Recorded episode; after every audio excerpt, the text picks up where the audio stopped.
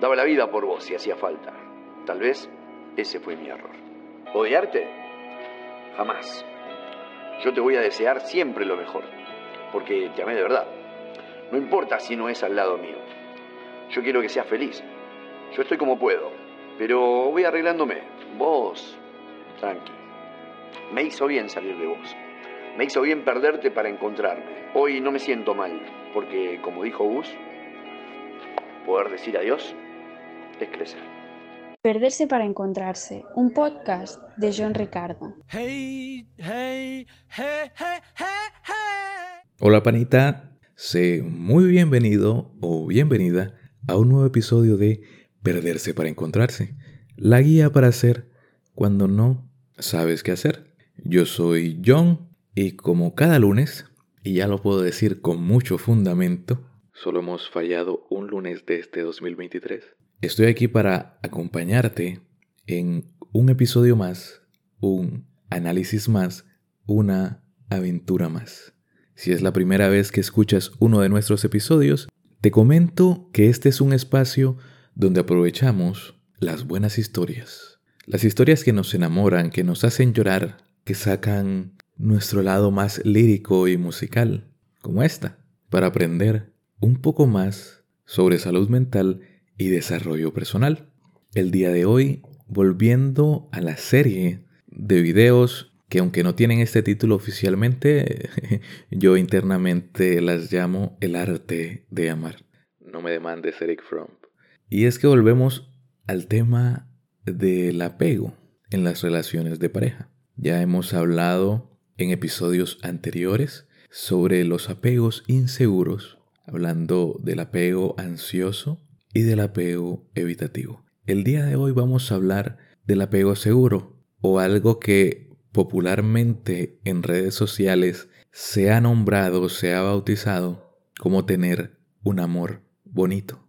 Y para eso nos vamos a ayudar con una de mis películas favoritas de toda la vida, La La Land, o como se tituló en España, La ciudad de las estrellas, La La Land, o en Centroamérica, La La Land, una historia de amor.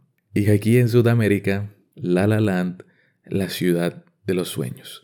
Wow, una película que no solo tiene el nombre de Latinoamérica y de España, sino que incluso aquí en América se dividió en dos. Sí recordaba que cuando la vi en cine la nombraban diferente que el título que le ponen en HBO Max y en Prime Video. Esta es una película dramática y musical del año 2016, escrita y dirigida por el que era, o no sé si sigue siendo aún, uno de mis directores favoritos, Damien Chazelle, y protagonizada por uno de mis crushes de la adolescencia, Emma Stone, y el siempre magnífico Ryan Gosling, quien estuvo presente en el episodio del apego ansioso como Noah, del diario de Noah. La película nos cuenta la historia de una aspirante actriz y de un pianista de jazz que se conocen y se enamoran en la ciudad de Los Ángeles, California. Esta película de 2016 ganó varios premios de cinematografía y protagonizó uno de los escándalos más grandes de los Oscars. Bueno, hasta ese momento, porque después del escándalo de Will Smith el año pasado, ya parece una tontería. Pero emulando a la mejor versión de Miss Universe, aquí la película recibió un Oscar, pero se lo quitaron a los dos minutos. Ganó el Oscar a Mejor Película, pero luego entró un tipo a decir que estaban equivocados y que la ganadora era Moonlight. Por cierto, que nunca menciona el apartado musical, pero aquí debo reconocer que Justin Horwitz, wow, mis respetos. No soy experto en música ni mucho menos, pero mis respetos. Me voló la mente con el score de esta película. Entonces, sin más introducción ni dilación, pasemos de una vez por todas el análisis de un amor bonito, el apego seguro en La La Land, la ciudad de las estrellas.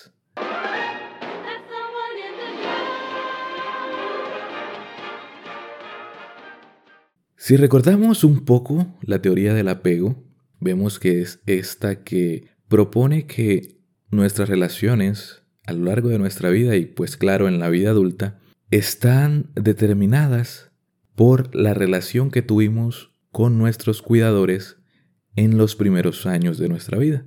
Con cuidadores me refiero a nuestros padres, abuelos, tíos o los adultos que estuvieron a nuestro cargo.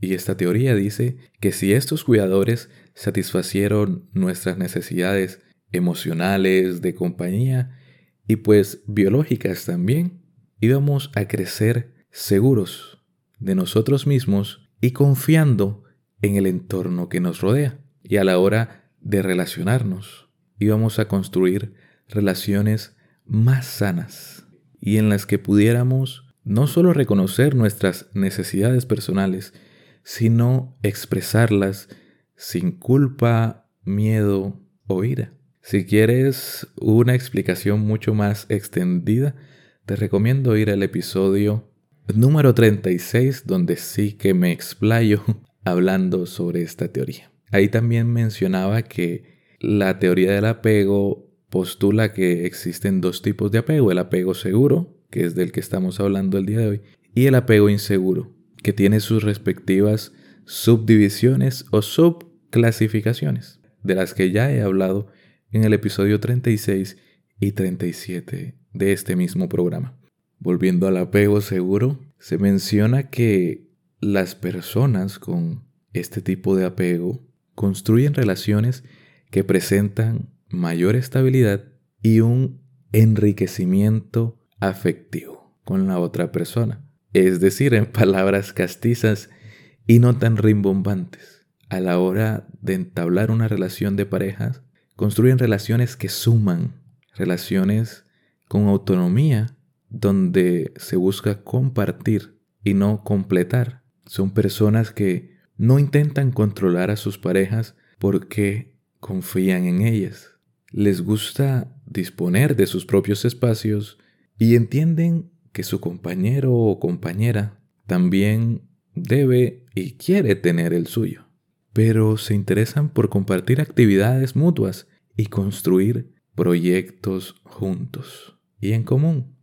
Este tipo de parejas comprenden que las diferencias son naturales y son parte de la vida, sin que esto haga sentirse amenazada a su autoestima, por lo que se esfuerzan por dialogar, comunicarse y negociar para llegar a acuerdos de un modo democrático. Saben escuchar y a su vez expresar sus preocupaciones y necesidades con respeto y sin manipulaciones ni perder los estribos, porque al no depender de su relación o su pareja, pueden velar por sus propias necesidades. En los apegos inseguros vemos que se callan las propias necesidades por miedo a que esto afecte negativamente a la relación y lo que se consigue es exactamente eso, dañarla y deteriorarla. Y bueno, después de tanta introducción técnica que siento que se queda corta y ya hablaremos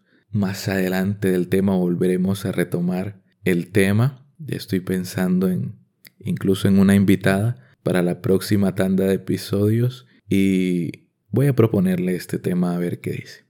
Encontrar una película para hablar de este tema fue difícil. Es más, no tenía contemplado hablar de él tan pronto porque no recordaba ni una sola película donde se encontrara una pareja con un apego seguro. Y es más, la encontré por accidente cuando volví a ver La La Land, que como ya te dije y ya lo he mencionado en muchos episodios, pero no me canso de decirlo, porque se la recomiendo a todo el mundo, pero nadie la quiere ver porque es un musical, pero tiene como cuatro canciones. Así que no le tengan tanto miedo, por favor. Y al terminar de ver la película, me di cuenta que, wow, es una pareja con un apego muy, pero muy seguro me doy cuenta que es una película de drama, pero el drama no está en la relación de pareja, sino en las adversidades de plantearse el sueño hollywoodense. Y por eso, si había contemplado hacer un análisis de esta película, era precisamente de eso, de perseguir un sueño. Pero al volver a ver el final después de como año y medio de no ver la película, wow, lo comprendí perfectamente. Y es curioso que una película sobre alcanzar el sueño hollywoodense muestre un amor tan real y una pareja tan real, sin toxicidades ni dramas innecesarios. La historia pues nos introduce primero a Mia, una aspirante actriz que trabaja a medio tiempo en una cafetería que está situada en uno de los estudios de cine más grandes de Hollywood, si no me equivoco, es el de Warner, porque mencionan una locación de Casablanca, si no recuerdo mal, y que pues pasa un 80% de la película sufriendo por el rechazo continuo que supone hacer audiciones en una industria como Hollywood o en la industria del entretenimiento en general. Aspirar a ser actor, sea donde sea, es soportar rechazo tras rechazo tras rechazo. Y esta cantidad abrumadora de rechazos la hace sentirse como alguien del montón, alguien en el montón.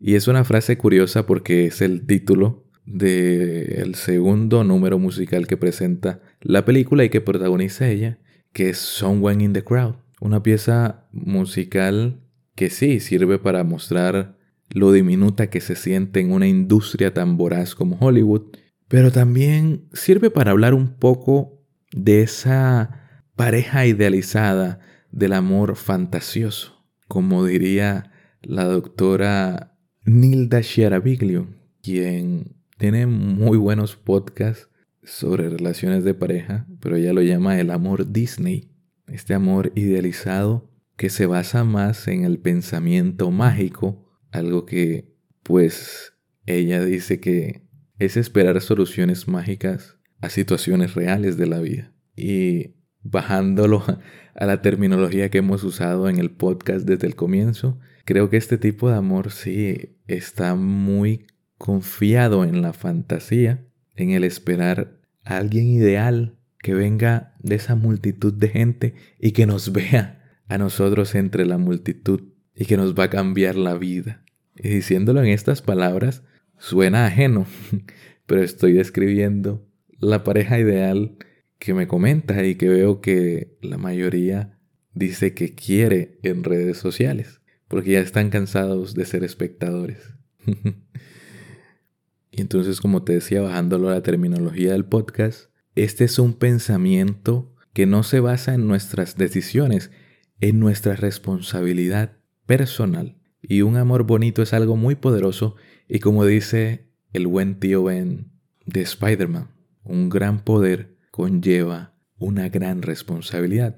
No puedo seguir hablándote de un amor bonito, de un apego seguro, si no hablamos de responsabilidad, de saber que son nuestros actos y decisiones los que determinan la calidad de nuestras relaciones.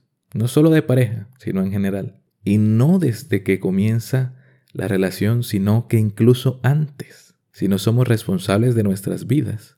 Créeme que el tipo de persona que te va a atraer no es alguien con quien puedas construir una relación muy sólida y duradera. Porque, por ejemplo, lo primero que atrae a Mía de Sebastián es su música, su talento, su valor intangible, su pasión más grande, lo que más ama. Este es un amor a primera vista raro y curioso y que la primera vez que vi la película pues no lo había visto antes en el cine. Y es un amor a primera vista porque ya desde ahí empieza a sentir algo por él, aunque la película no lo diga directamente.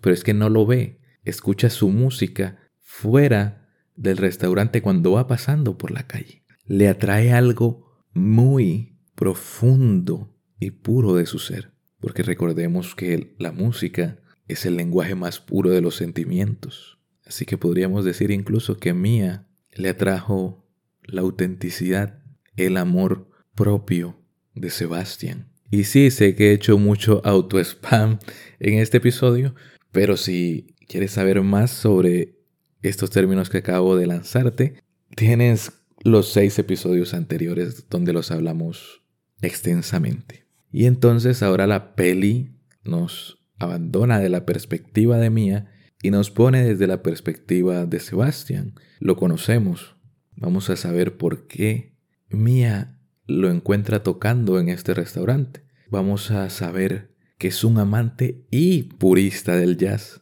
que fue estafado cuando intentó abrir su propio club por primera vez. Está medio quebrado, pero está muy arraigado en su sueño, por lo que intenta trabajar tocando el piano en un restaurante donde no lo dejan tocar lo que quiere, ni un poquito. Pero él no puede resistirse. Y ya lo habían echado una vez. Y en esta segunda oportunidad que nos muestra la película para tocar en el restaurante donde debe tocar villancicos porque es Navidad, en un acto de rebeldía, se va y empieza a tocar jazz. Jazz rebelde y auténtico. Y es este acto de rebeldía lo que Mia escucha y lo que conecta sus historias. Pero no todo es color de rosa y pues Sebastián es despedido por no hacerle caso a su jefe. Y aquí pues el primer encuentro no es mágico porque cuando te acaban de despedir no tienes ánimos para nada. y mucho menos de saludar a una extraña que quiere felicitarte por algo que literalmente te acaban de castigar por eso.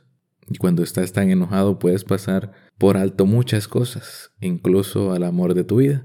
Sebastián la ignora y medio que choca el hombro con ella y se va. Y la película nos presenta a cada uno por separado porque nos dice que son eso, dos personas.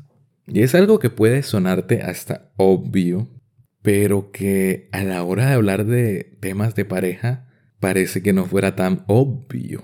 Y si no me crees, pues, ¿qué dice la narrativa más popular sobre las parejas que son tu media naranja, alguien que te va a completar, la pieza que te falta y muchas otras metáforas y analogías que te dicen que eres un ser incompleto que va a ser completado por alguien más? Pero no, aquí la película nos dice que son dos personas con sus, con sus propios sueños, problemáticas, inquietudes, pasiones virtudes y defectos. Mientras que en otras películas te muestran todo desde el primer encuentro. Ya sabes, chico conoce chica, o chica conoce chico, o chico conoce chico. Bueno, para no enrollarme tanto, personaje A conoce personaje B.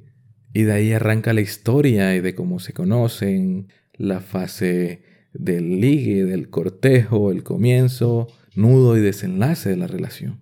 Pero aquí no, aquí te muestran a las personas, a los individuos como son cuando están solos. Porque a veces olvidamos que una pareja es eso, dos personas. Y se necesita dos personas para ser una pareja. Y no, nuevamente, no estoy lanzando obviedades por lanzarlas. Porque lo que pasa es que cuando hay dependencia emocional, una persona se borra, borra su identidad, su autenticidad y ya sabemos que ser auténtico es conocer y expresar nuestras necesidades personales y únicas.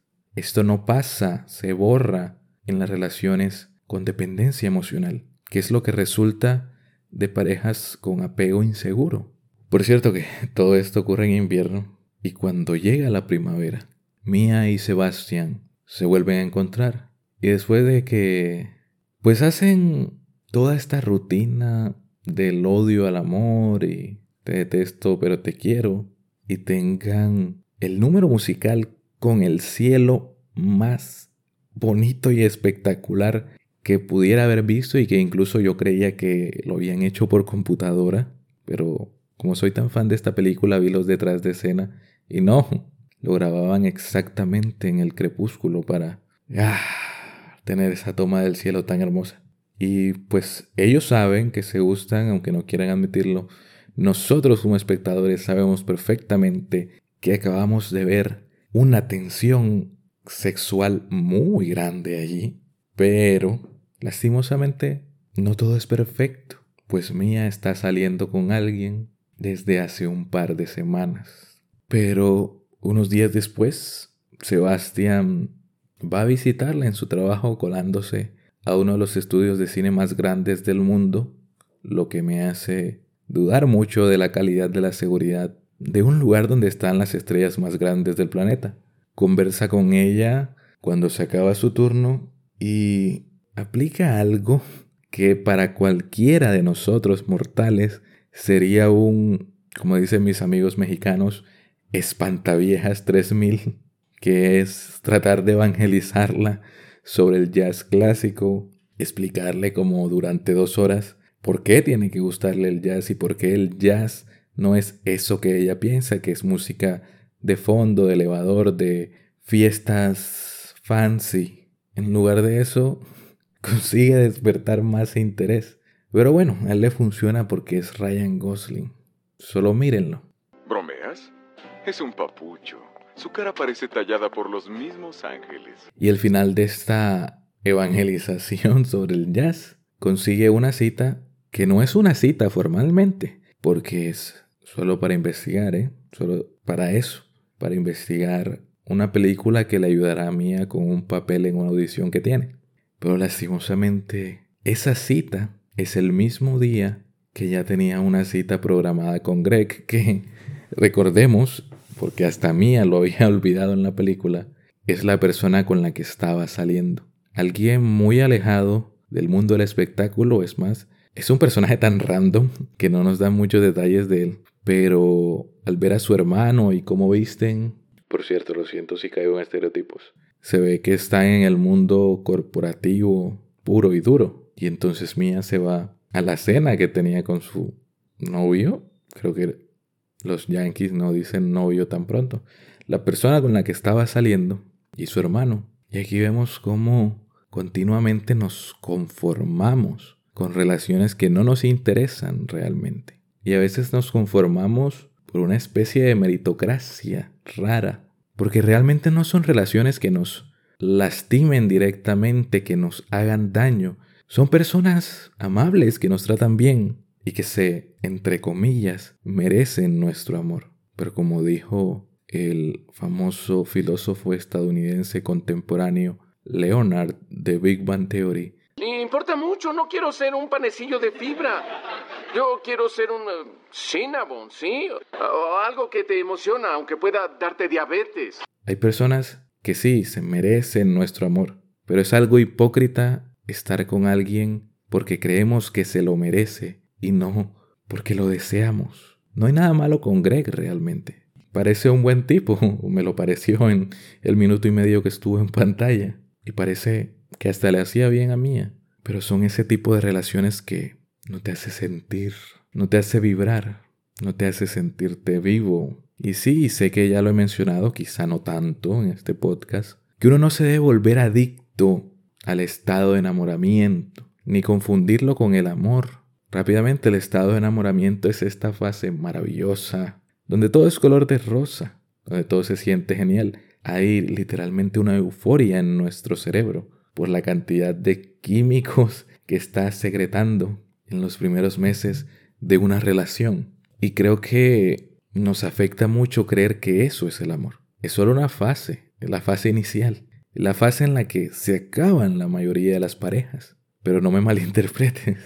No soy un hater o un detractor del estado de enamoramiento. Es parte de la vida, es parte del amor. Pero es eso, es una parte. Y debemos tener claro que se va a acabar y el amor debe volverse algo más consciente, algo más de decisión. Pero eso no quiere decir que no debes disfrutarlo mientras dure. Disfrútalo y gózalo mientras puedas. La magia que le hace sentir Sebastián a Mía es tan grande que siente que vuela por los aires.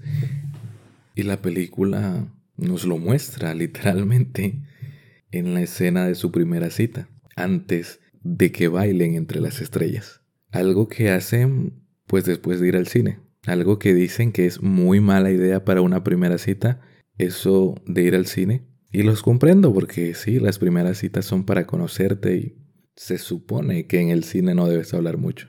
Se supone porque cada que voy al cine la gente habla demasiado. Pero aún así, yo soy en algunas ocasiones team cine en la primera cita. Después de la película tienes tiempo para hablar y la película es un buen tema de conversación. Así que si estás escuchando esto en Spotify, ahí te dejé la encuesta. ¿Ir al cine en la primera cita es buena idea? ¿Sí o no? Y pues si estás escuchando desde YouTube, déjalo en los comentarios. Y bueno, ya después de que se acaba la película abruptamente cortando su primer beso, van a un planetario de la ciudad y se cuelan muy fácilmente.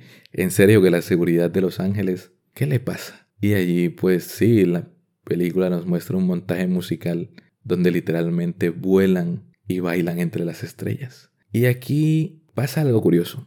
Muchos dicen que esta película es como si fueran dos películas en una. Y exactamente de una hora de duración cada una. Y parece que sí, porque después de este primer beso de Mía y Sebastián, tenemos esa transición a pantalla negra típica de los finales de películas. Algo que veíamos incluso al final de, de los Looney Tunes cuando Porky decía esto es todo amigos y llegaba a este círculo negro que cada vez se hacía más chiquito y nos dejaba la pantalla en negro. Esto pasa. Es como si fuera el final de una historia de amor que termina satisfactoriamente. Y la segunda película dentro de esta película sería de cómo un gran amor no puede sobrevivir a la adversidad. Pero en eso último no concuerdo tanto, pero no me adelanto. Ya lo iremos viendo más adelante. Yo veo esta segunda hora de la película como la parte más realista de la relación y de la vida en general. Es en esta parte donde la trama de la película les da un golpe de realidad tras otro, tras otro, a nuestros protagonistas. Y es hasta paradójico que una gran película hollywoodense nos muestre una relación tan realista, nos muestre un amor que no es fantasioso de ese que le encanta Hollywood o a Disney. Y es que incluso la película es un musical, vuelan por los aires, pero nos muestran a una de las parejas más reales de todos los tiempos. Pero la película pues no es tan cruel y nos deja ver un cachito más de su fase de enamoramiento, al mismo tiempo que comienza el verano, la temporada, la estación del año más intensa. Y así como el calor intenso del verano es la intensidad de su relación. Y pues la película nos muestra un montaje de su relación, de sus citas, de sus paseos, de Mía conociendo a la hermana de Sebastián, etcétera, etcétera. Y todo es arcoíris y nubes rosas. Pero como dice Rocky, la vida no es así.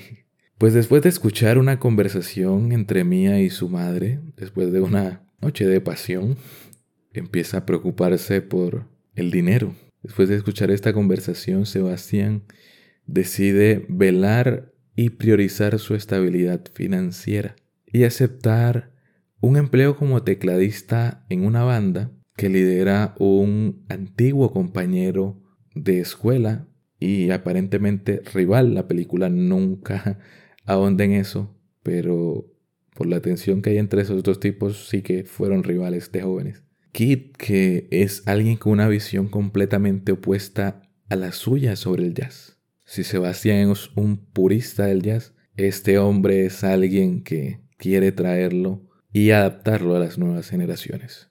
Pero esta decisión no solo aleja a Sebastián de sus ideales, sino que también, poco a poco y sin quererlo, y muy a nuestro pesar, de mía. Y justo, justo, justo, justo, en el momento que más lo necesita. Pues está trabajando en su propia obra de teatro, algo a lo que él la alentó, algo que es muy de apego seguro, alentar al otro a seguir sus sueños, a construir sus proyectos, un amor bonito, un apego seguro, es un lugar que ya dijimos que suma, es un lugar que te hace crecer, no solo porque engordas un poco de la felicidad, que pues es algo comprobado, sino porque estás con alguien que te apoya, que te alienta a tomar riesgos. No riesgos pendejos, sino riesgos que te acerquen a tu proyecto de vida. Sebastián sabe que es un riesgo que vale la pena hacer la obra de teatro de Mía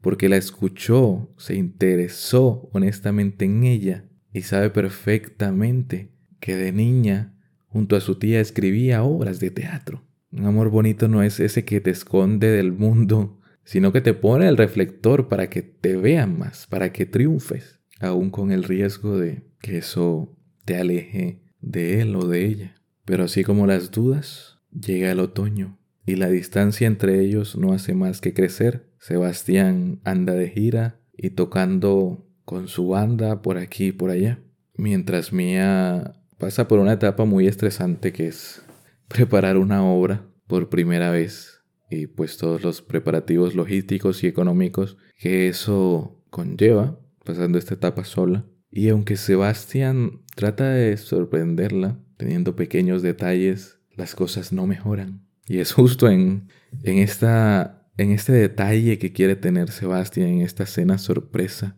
que le prepara, donde llega el primero de los puntos de quiebre de su relación. Mía y Sebastián discuten sobre el nuevo trabajo de este y cómo está abandonando su sueño de tener su propio club de jazz, cómo está tocando música que no le gusta y para hablar de un par más de sus frustraciones.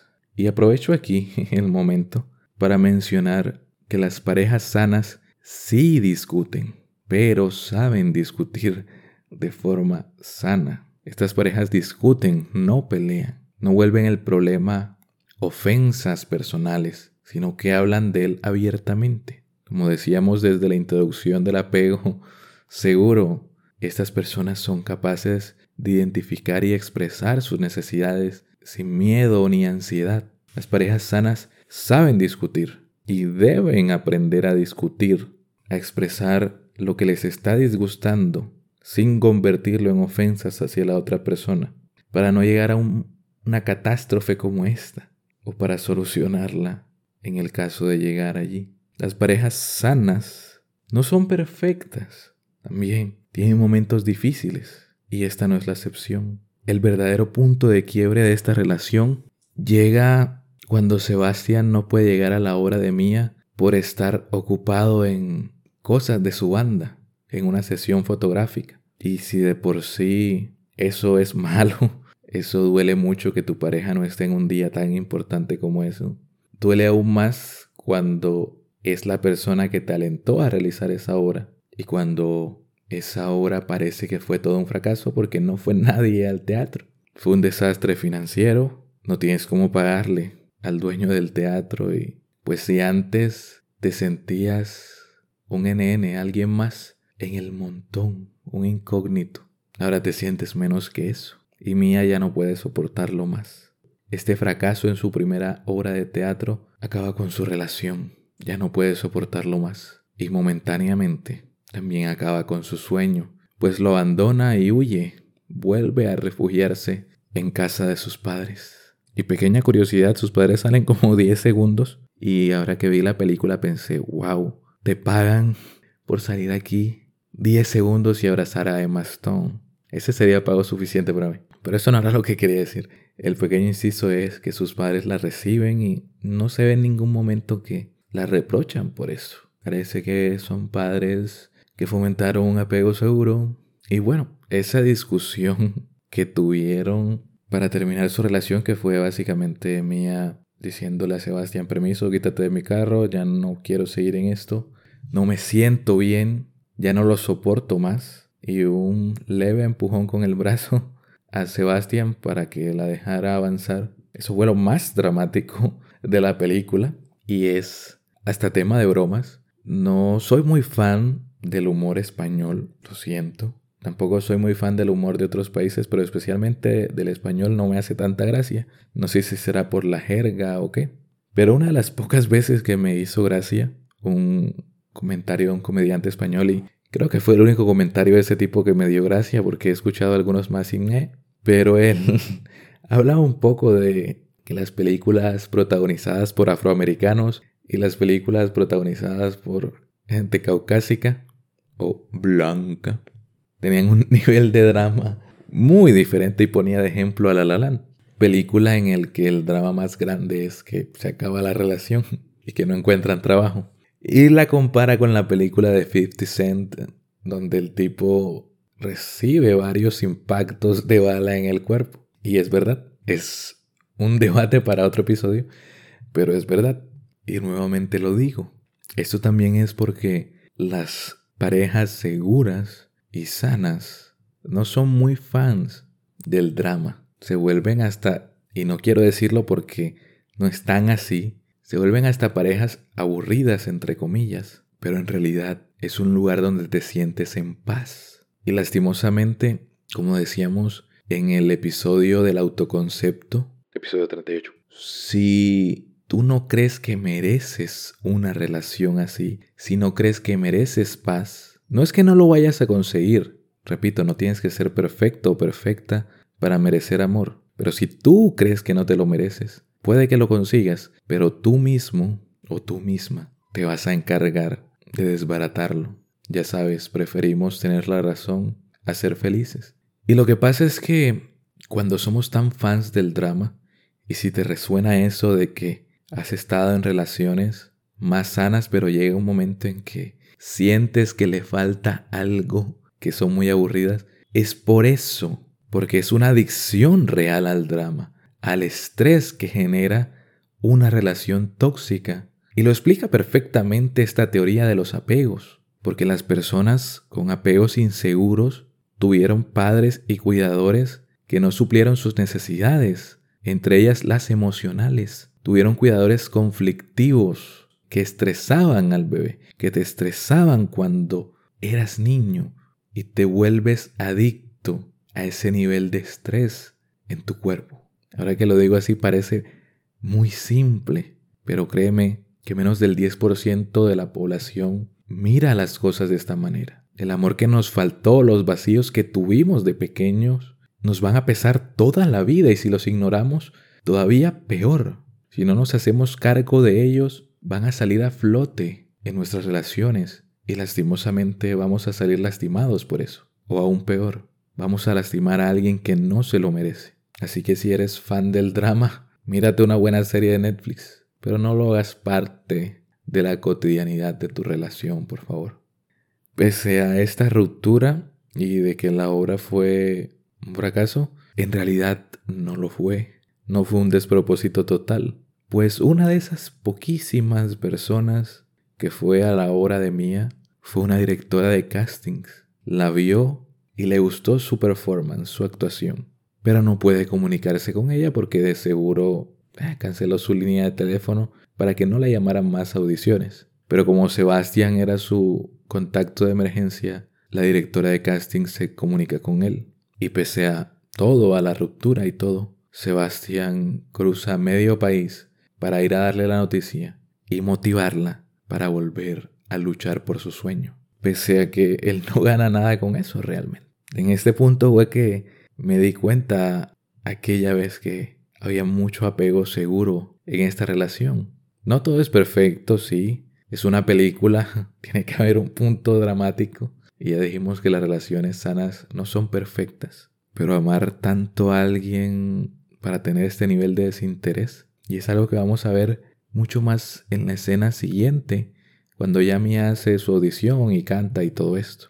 Y aquí, llegando a este punto de la película, todo ha cambiado. Algunas cosas de una forma tan sutil que quizá pasa desapercibido, pero todo ha cambiado. Los colores intensos del principio han ido migrando a tonos más pasteles, como la ropa de nuestros personajes que ahora son lila y beige, muy claro que parece blanco. Los números musicales son cada vez más íntimos y sobrios en los primeros números musicales. El tráfico bailaba y cantaba. en la primera cita volaban y bailaban entre las estrellas. Pero aquí es literalmente una mujer cantando sola y con la cámara solo haciendo zoom y alejándose. También Mía y Sebastián han madurado, aunque su relación terminó, les sumó, los hizo crecer como personas. Y es aquí donde viene la verdadera ruptura, en calma, conversando y dialogando, pero sobre todo priorizando sus sueños. No abandonándose por el otro, no hay que abandonarse por los demás. Recordemos que la autonomía emocional es parte de una sana relación no dependo de la relación, disfruto de ella. Y como no dependo de ella, sé soltar, aunque duela, porque sé que es lo mejor. Y aunque su relación termina, ellos saben que siempre se van a amar, aunque el amor se convierta en algo diferente. Y al igual que un sueño llamado Roma, su amor no sobrevivió al invierno. Existió un sueño llamado Roma. Era solo un suspiro nada más que un suspiro, y se desvanecía. Era tan frágil. Y temo que no sobrevivirá al invierno.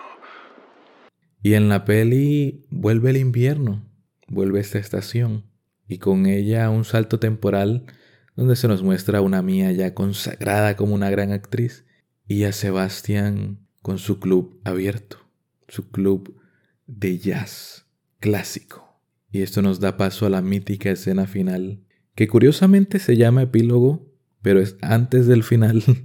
y pues para los que no saben, epílogo es un fragmento de la historia que ocurre después del final formal de la historia, como por ejemplo las escenas postcréditos de Marvel, cuando eran bien utilizadas.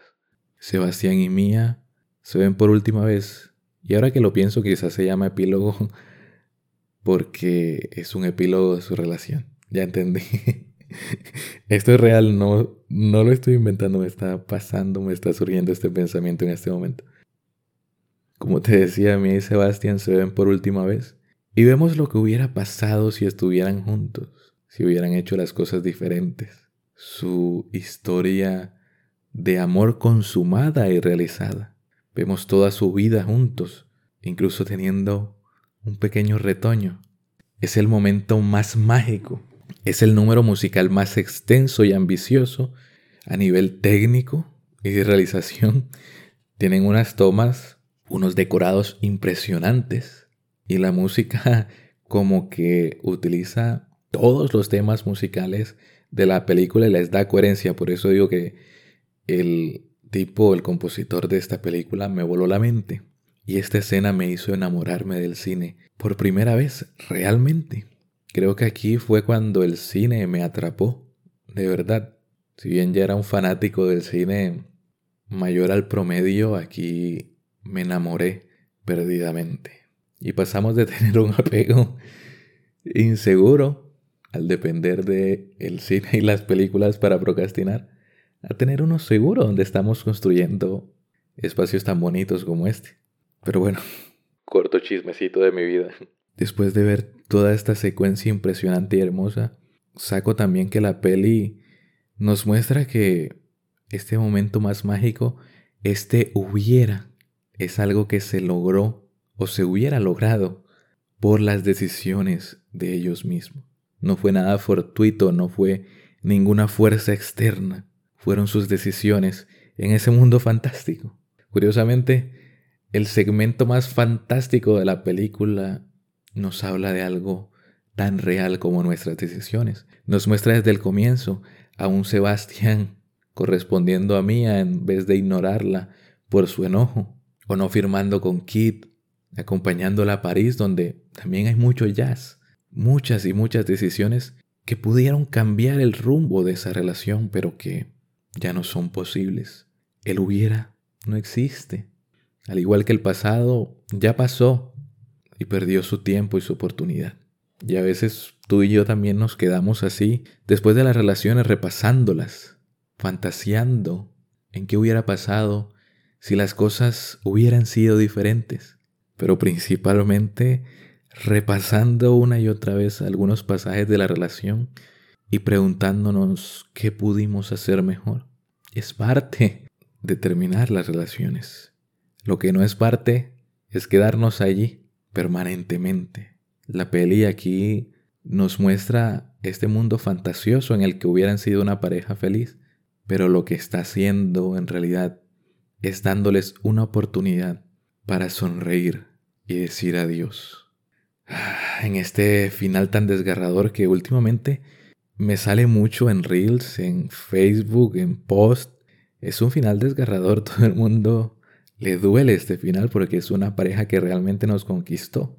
Se ganó nuestros corazones. Y las primeras veces que vi la película me partía el alma ver esta escena.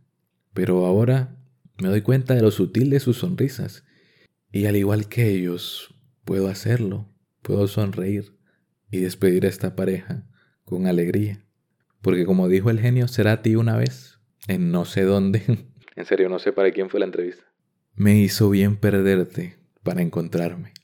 Y como ya te dije, los amores bonitos no siempre duran para siempre, pero sí que saben cuándo terminar y reconciliarse con el pasado que ya pasó, agradecer por las cosas bonitas y alegres y aprender de las cosas dolorosas. En conclusión que este amor bonito, esta pareja con un apego seguro, es algo que se decide, que se construye y es algo que no vas a lograr siguiendo esta fantasía de que alguien va a llegar a salvarte, alguien va a llegar de la nada, o que vas a conseguir tu media naranja, alguien que te complete, a tu complemento perfecto, no, es alguien que te acompañe, que comparta contigo, que te sume. Quizá en un futuro, si es su proyecto de vida, sea alguien con quien te multipliques y que aunque suene obvio, una relación es algo de dos y por lo tanto deben haber dos personas dos personas auténticas, o sea, dos personas que sepan sus necesidades, velen por ellas y sepan comunicárselas al otro. Por lo que también procura abrirle tu corazoncito a alguien que sepas que lo va a tratar con el cuidado que merece. Porque te mereces, ya te mereces un amor bonito, pero también te mereces que sea duradero. Y si no trabajas en tu amor propio, no lo será. Y poco más. Hasta aquí el episodio del día de hoy creo que volvió a quedar un poco más grande que la media. Cuando digo eso no queda así, pero parece que sí. Esto ha sido perderse para encontrarse, la guía para hacer cuando no sabes qué hacer. Por cierto, no mencioné en el episodio 40 que, uh, un hito, que fuera el episodio 40. Me sentí muy orgulloso y alegre, pero lo pasé por alto. También grabé ese episodio con muy poco tiempo, así que estaba corriendo un poco. Te recuerdo que yo he sido John. Me ha encantado acompañarte un lunes más, un episodio más, un análisis más. Espero que lo hayas disfrutado, pero sobre todo que te haya sido de utilidad. Si te quedó alguna duda del tema, o quieres sugerirme otro tema, o quieres decirme que soy un tonto o bobo. Anda, anda para allá, bobo. Anda para allá. Tranquilo, tranquilo, Leo.